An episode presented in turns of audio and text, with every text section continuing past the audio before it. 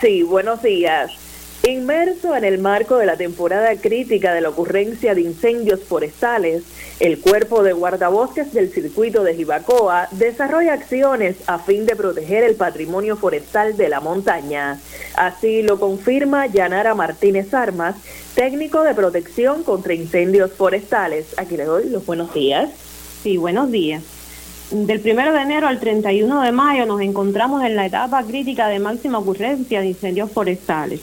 En esta etapa realizamos diferentes acciones en función de prevenir la ocurrencia de incendios forestales en la montaña.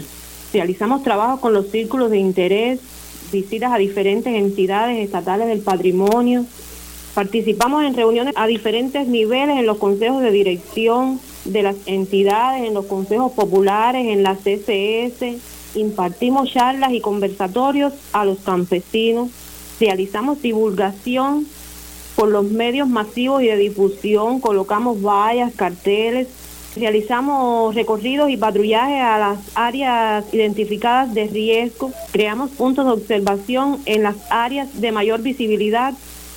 Como medidas más especializadas realizamos fajas quemadas y realizamos las trochas cortafuegos por los tenentes.